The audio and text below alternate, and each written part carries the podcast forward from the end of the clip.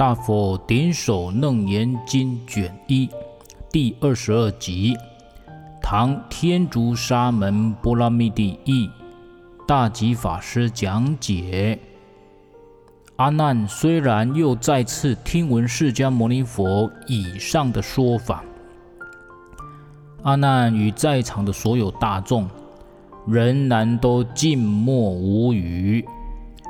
众人心里对释迦牟尼佛上面所说的法义，还是没能通达了悟，还在寄望如来能慈悲地再次宣说微妙的法义，都合着掌，以清净无染的心，站着等待听闻佛陀慈悲的教诲。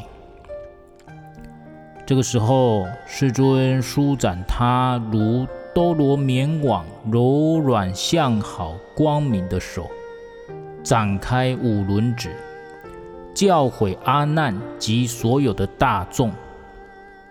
在我最初成道在鹿野苑的时候，为阿若多无比丘及四众弟子们说，一切众生不能成就无上佛道及阿罗汉果。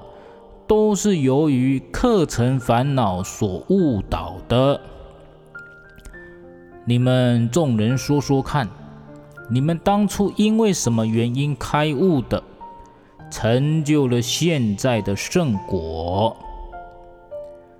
这时，焦陈那站起来向佛说：“我现在是年高德少的比丘，在大众当中。”独有我享有智解的名称啊，智解智慧的智，解脱的解啊，独有我享有智解的名声。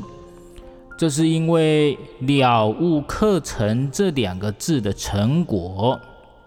世尊，譬如在行程中的旅客，投诉寄住在旅店中，或是住宿，或是吃饭。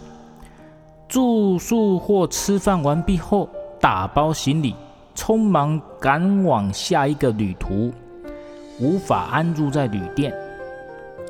若是这旅店的主人，自然没必要在食宿完毕后匆忙赶路。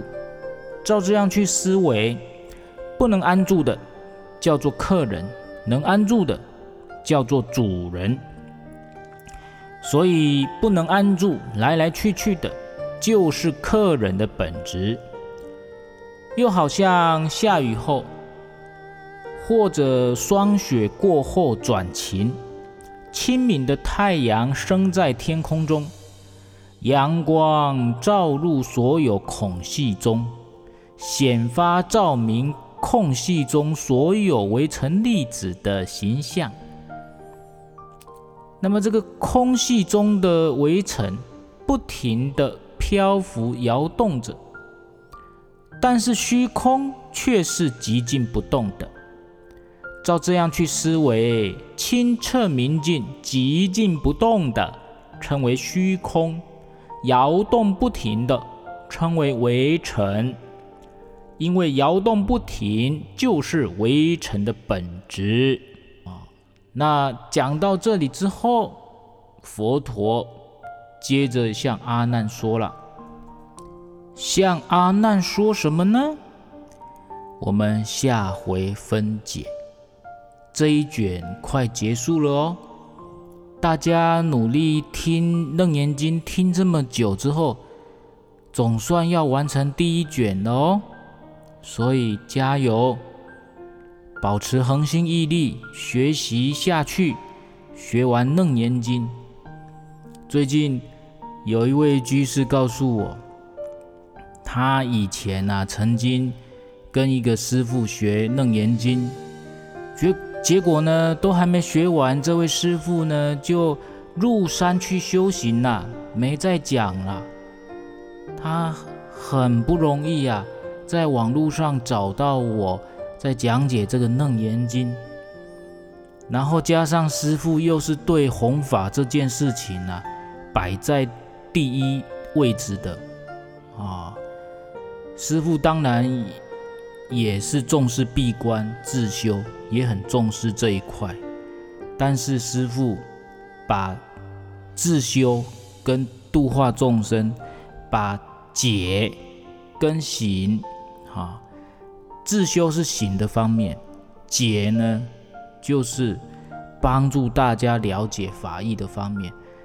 啊，师父在自修跟讲佛法，在自利跟利他方面是平等行持的，所以。